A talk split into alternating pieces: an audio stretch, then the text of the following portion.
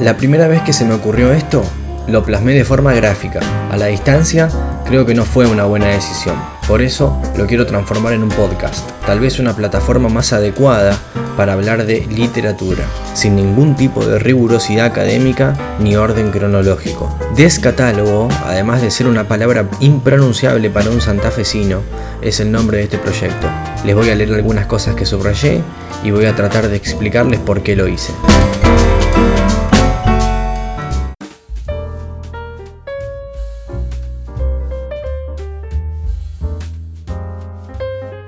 Subestimamos a los viejos casi sistemáticamente, casi sin querer.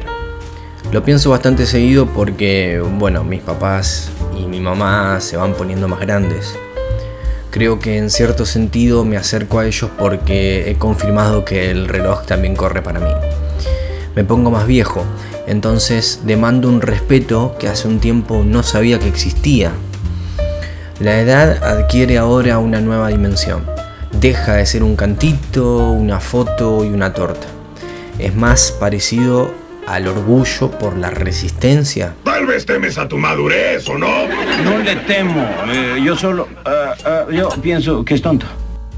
Por eso la irreverencia del adolescente me acicata cuando me doy cuenta que probablemente ya sea demasiado tarde para pedir perdón por, no sé, lo que se dijo porque las heridas son lerdas para curarse y son demasiado veloces para presentarse. Gabriel García Márquez en Cien años de soledad cuenta lo siguiente. Su buen propósito fue frustrado por la inquebrantable intransigencia de Rebeca, que había necesitado muchos años de sufrimiento y miseria para conquistar los privilegios de la soledad y no estaba dispuesta a renunciar a ellos a cambio de una vejez perturbada por los falsos encantos de la misericordia.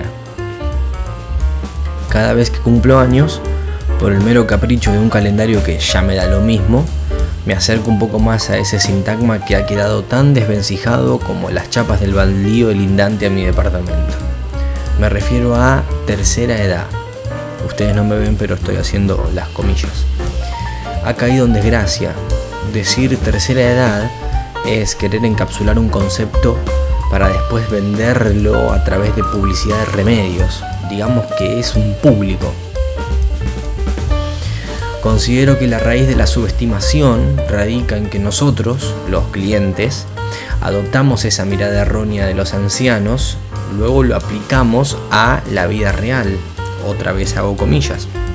Entonces, solo podemos asociar a los ancianos con la fragilidad y la ternura, pero hay toda una bitácora detrás de los anteojos.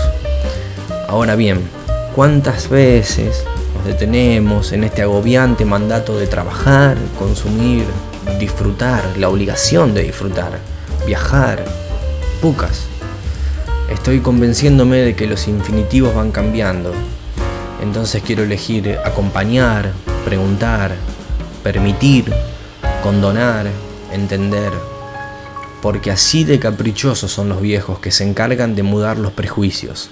Dicen que es la sabiduría.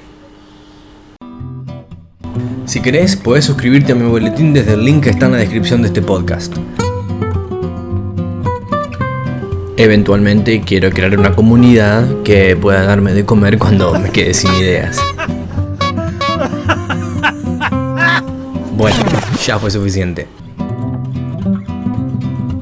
Esto fue todo por hoy. Espero que hayas pensado un ratito conmigo.